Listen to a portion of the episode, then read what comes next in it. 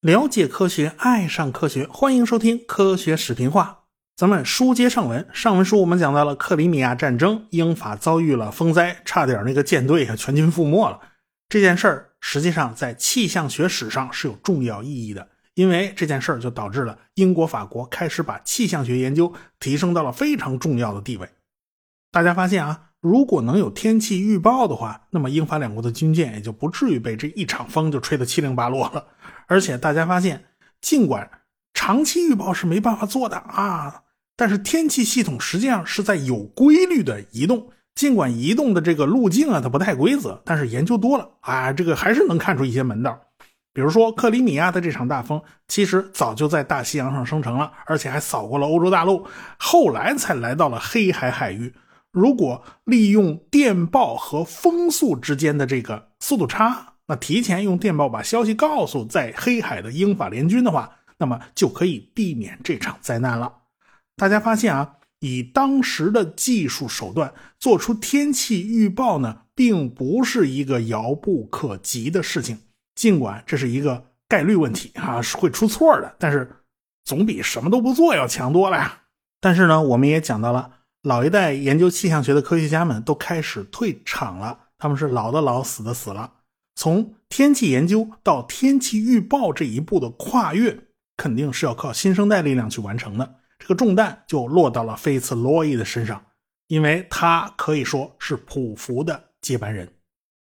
到了一九五九年这一年啊，天气就有点不正常，夏天非常热，但是十月份气温突然就降低下来了。菲茨罗伊当时呢正在家里看气象报告，气温跌到了五点六摄氏度。英国呀地处北半球，而且它的纬度非常高，伦敦的纬度和东北那大兴安岭是一样的。但是呢，我们的东北地区可以说是天寒地冻，英国的伦敦可就没那么冷啊。因为我们的东北地区是在同一纬度线上，恨不得是最冷的地方，因为我们就靠着北半球的寒冷中心西伯利亚。欧洲呢，受到北大西洋暖流的影响，还算是比较温和的。一般来讲，英国十月份的平均气温是在八到十四度之间，这五点六摄氏度，它显然太低了点啊。还有一件奇怪的事儿。英格兰的北方甚至开始下雪，这从哪儿跟哪儿啊？这才十月份呢！这费斯罗伊组建的这个气象观测网络开始就有反馈了，最近的气压一直在降低，这意味着什么呢？费斯罗伊猜，有一场大风暴马上就要来临了。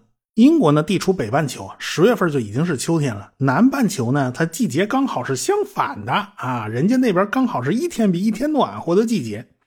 皇家宪章号。从墨尔本出发，开始驶向英国本土。皇家宪章号这艘船呢，是一八五五年下水的。这是一艘铁壳蒸汽船啊，这船在当时还是蛮先进的，排水量大概是两千七百多吨，两千八百吨左右吧，在当时已经算是比较大的一艘船了。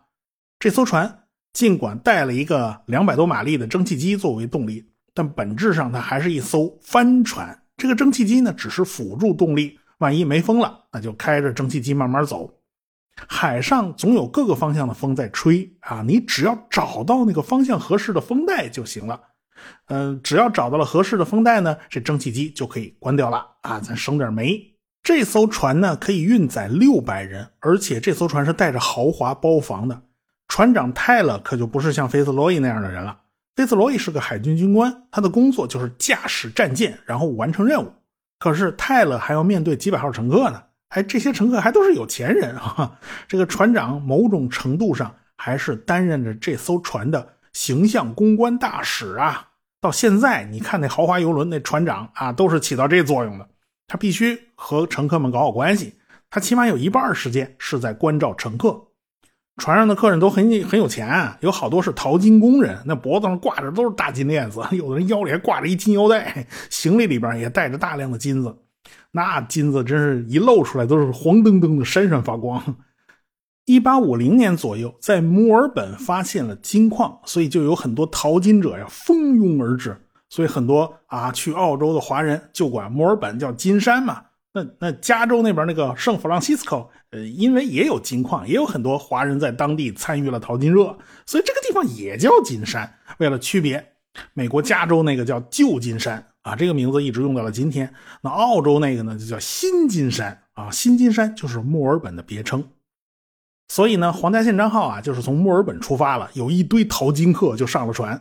这艘船呢也是真豪华，那客人在上面好吃好喝好招待啊，是什么水里的这这个路上的全有啊，没事还来个 BBQ 啊，这过得还挺舒服的。这就是一个海上豪华酒店，而且皇家宪章号的船速呢也不慢，据说六十天就能从墨尔本开回英国的利物浦。啊，对于这种帆船和蒸汽机的混合体来讲，这速度已经算可以了。从墨尔本出发，一路向东，跨过太平洋，绕过美洲最南端，就进入了大西洋。进入大西洋以后呢，就沿着南美洲海岸航行。过了赤道以后，皇家宪章号才一路向北奔向了英国。这艘船一边开着，一边有客人在不断的上上下下。从澳大利亚离开的时候呢，船上大概有四百五十多人，连乘客带船员呢。开到爱尔兰南边的昆斯顿，又有一批乘客上下船了。反正呢，到最后这个人数比出发的时候还要多。从这儿到利物浦已经没有多远了。这个船长泰勒还是很轻松的，你都快到终点站了嘛。所以这个船长就把船上保存的那些好吃的好喝的全拿出来啊，减价优惠，最后全处理了，也让大家高兴高兴。客人们的兴致也很高。要说一路上有什么不顺利的事呢？那那倒也没有，只是呢。呃，从爱尔兰南边的昆斯顿起航的时候呢，就遇上了满天大雾啊，还是伸手不见五指的那种。水手们就眼看着不列颠威尔士海岸就变得特别特别模糊，最后啥都看不见了。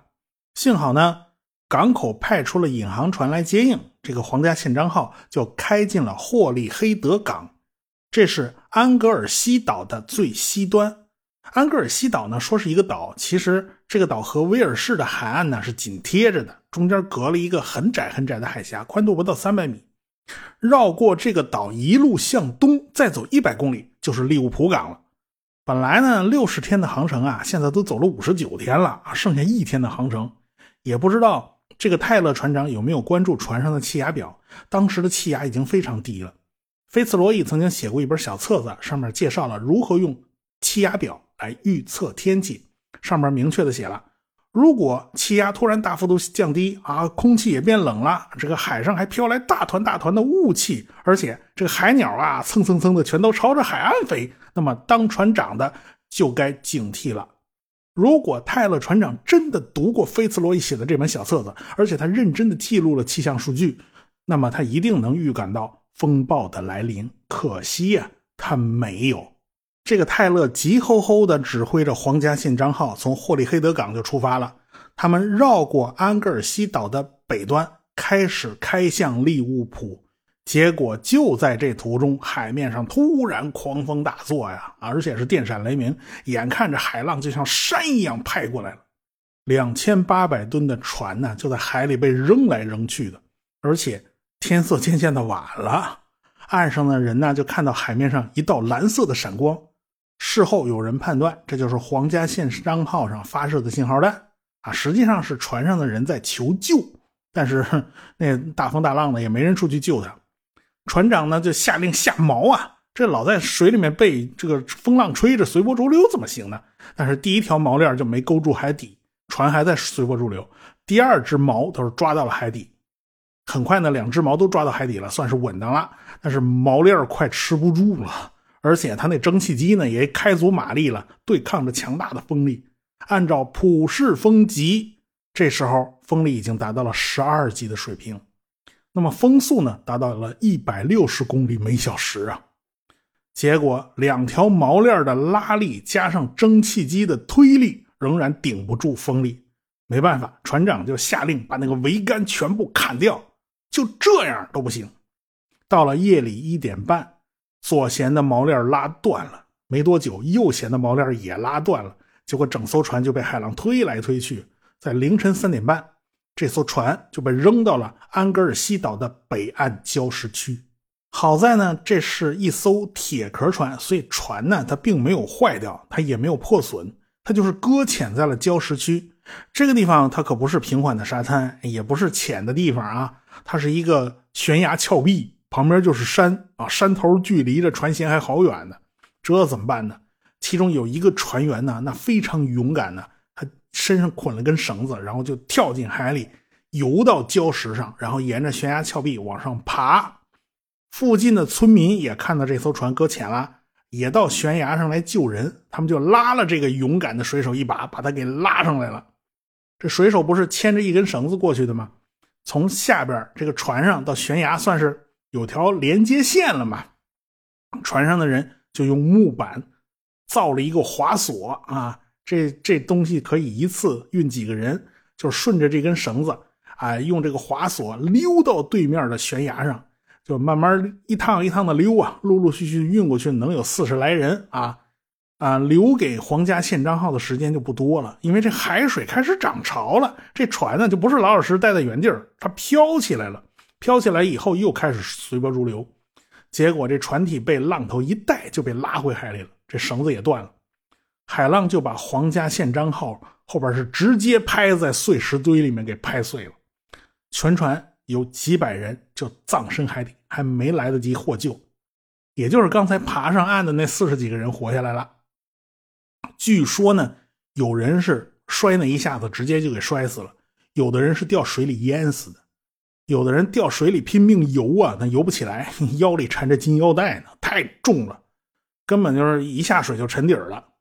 据说当地有些村民呢，在事后啊，一个个都富起来了。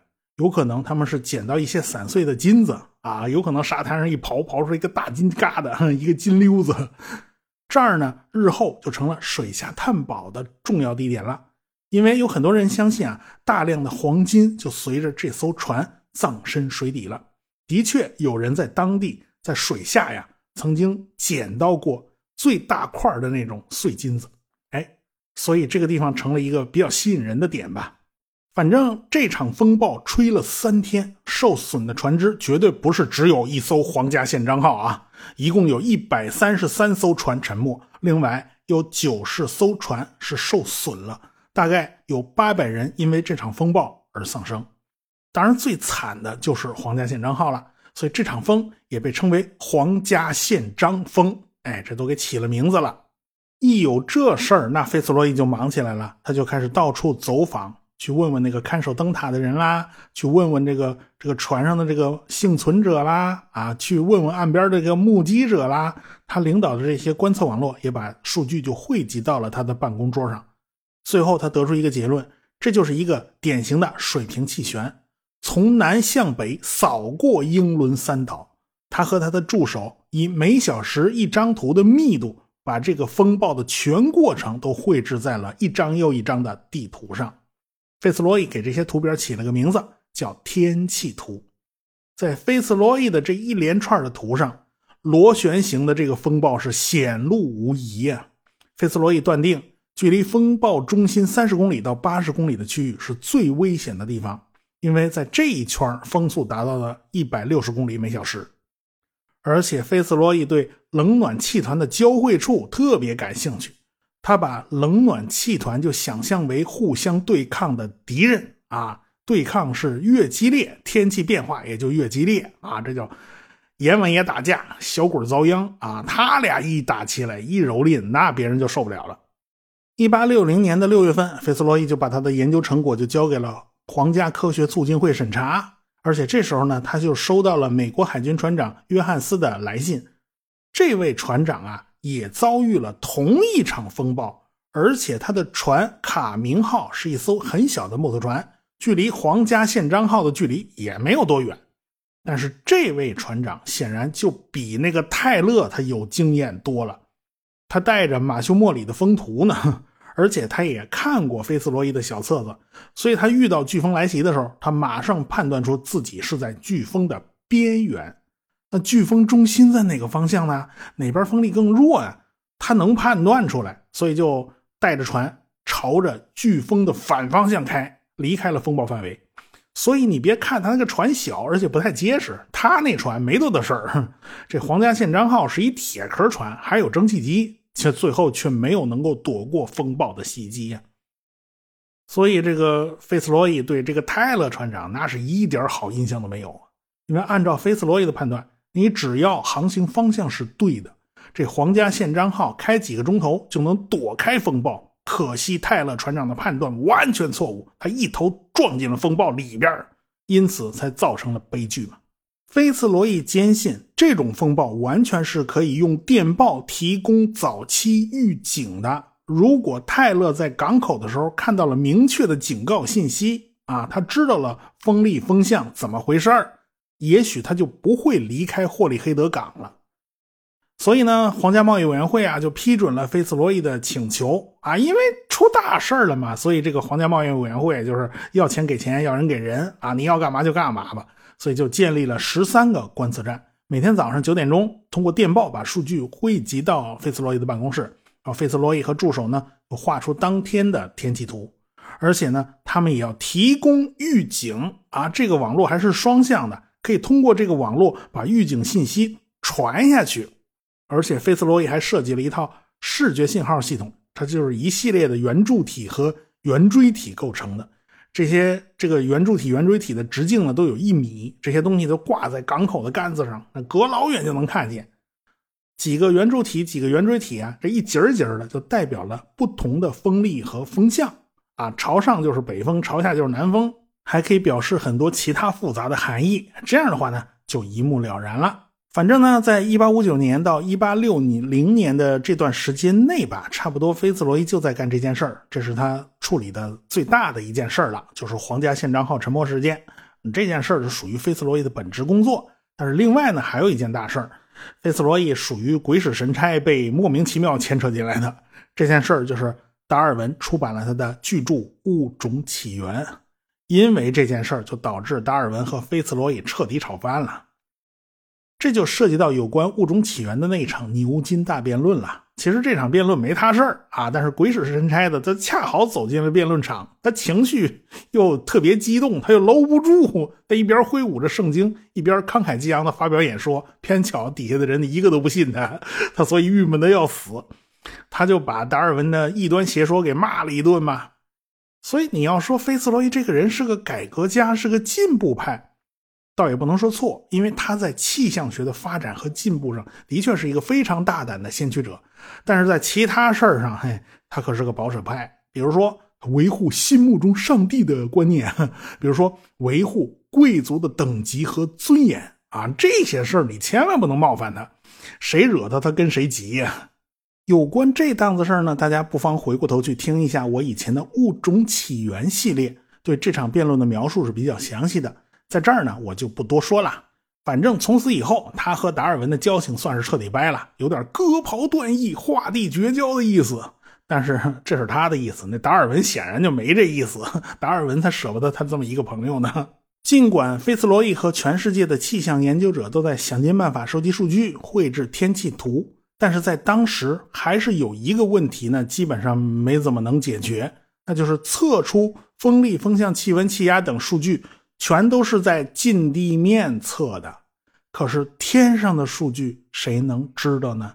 要知道，云可是形成于高空的啊，落在地上的那就不叫云了，那叫雾。那天上的数据怎么获得呢？于是英国就专门成立了一个委员会来研究这档子事儿。当然，请的会长之类的啊，都是德高望重的，什么法拉第了之类的，全来当会长了啊。费斯罗伊当然当然也在里边是一个委员嘛。由于当时能带着人类上天的飞行器呀，也就是热气球啊、氢气球，所以这个委员会就叫热气球委员会。当然了，当时也有氢气球，这个氢气球比热气球要麻烦多了，而且还不太安全啊。毕竟氢气太容易爆炸燃烧了，所以还是热气球用的比较多。其实呢，用热气球带着人飞到高空去测量空气的数据，这种事儿早就有人干过了。这个人就是法国的盖吕萨克，是法国非常著名的一位科学家。一八零四年的时候，那时候盖吕萨克才二十六岁，那时候他还是一个毛头小伙子呢。他就带着气压计啦、温度计啦、磁罗盘啦、望远镜啦，以及收集空气样品的瓶子，就爬进了热气球的吊篮里边。哎，这热气球啊，是一口气上升到了七千多米。这一趟下来。这盖吕萨克差点把命交代了，这别提多难受了。那高空太冷啊，他冻得他直打哆嗦，整个人差点冻挺了。而且呢，不仅仅是冷的问题，这脑袋冻得啊，这个像个南瓜一样，这是高原反应嘛。而且鼻子开始流鼻血，看来坐在开放的篮子里面飞到高空还是挺危险的。没办法，为了轻嘛，热气球当时的那用的那种吊篮啊，都是藤编出来的，而且都是开放式的啊，都是漏气的。不过盖里萨克呢，还是取得了一系列的成就，他得出了一个结论，那就是每上升九十米，气温呢就会下降一华氏度。这个结论在五十年的时间里面都没有人质疑过，因为这五十年的时间里面都没有一个人乘坐的热气球飞得比他高，真没办法。是啊，你要质疑，有本事你自己上去一趟啊！这有人敢上去吗？呃，你别说，还真的有。我们下回再说。科学声音。